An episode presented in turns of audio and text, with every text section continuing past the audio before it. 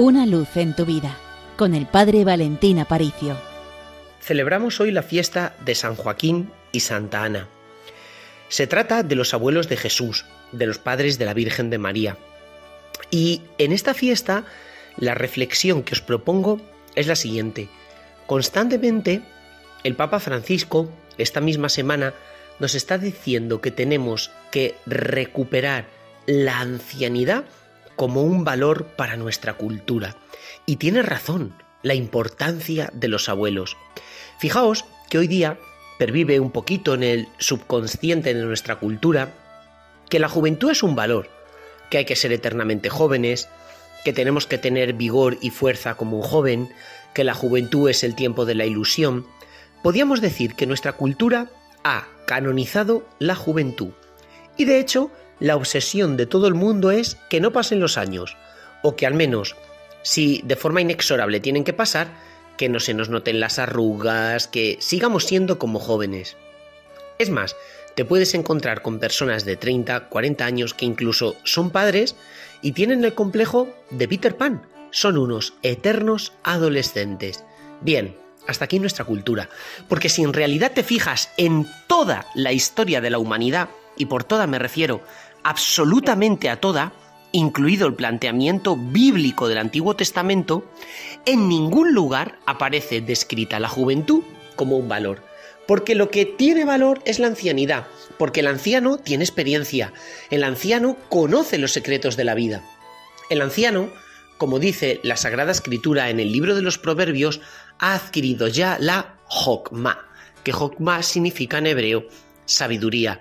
De hecho, es muy interesante que en la propia palabra hebrea, Naar, joven, se utilice indistintamente como joven o como ignorante. Es una palabra que tiene dos significados. ¿Por qué?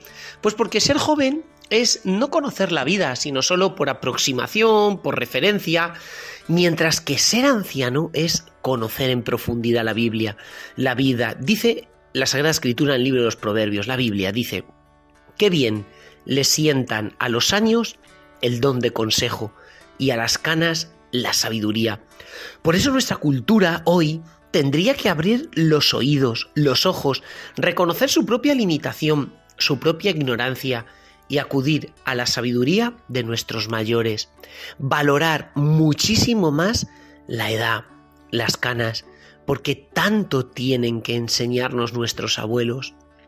Ellos han vivido y pasado por situaciones que ni siquiera nosotros sospechamos. Y ellos, a través de los años y de las circunstancias de la vida, han sabido interpretar la voz de Dios que habla a través de la historia. La Virgen María tuvo siempre a esa buena madre, a Ana, y ese padre amoroso, Joaquín. ¿Cuántas historias le contaría la Virgen María a Jesús acerca de sus abuelos, de su vida, de lo que hicieron? Igual que un árbol necesita tener raíces para crecer, también tú necesitas tener raíces y esas raíces son tu familia. Hoy es un día para valorar la familia, para enmarcarla y sentirte orgulloso de ella, no digo que nuestras familias sean perfectas, no, porque tienen sus heridas, tienen sus puntos negros, tienen sus pecados. Al fin y al cabo, la historia humana no reluce por ningún sitio. Pero es tu familia. Son aquellos que te han dado la vida. La carta a los hebreos dice, fijaos en los que os han precedido e imitad su fe. Qué frase tan bonita. Imita la fe de tus mayores. ¿Por qué? Porque ese es el ADN el código genético de tu familia. Tanto nos queda por aprender. Yo creo que el mejor homenaje que podríamos hoy hacer a nuestros abuelos es reconocer un poco en cierto sentido nuestra propia ignorancia y decir, Señor, concédeme el don de sabiduría, aquello que no aprendo en los libros, que tiene origen sobrenatural y que es una palabra del cielo que si tú no me das, yo me quedo sin ella pues de parte del Seminario Mayor de Toledo os deseamos un feliz día y recuerda, con los pies en la tierra, pero con el corazón en el cielo.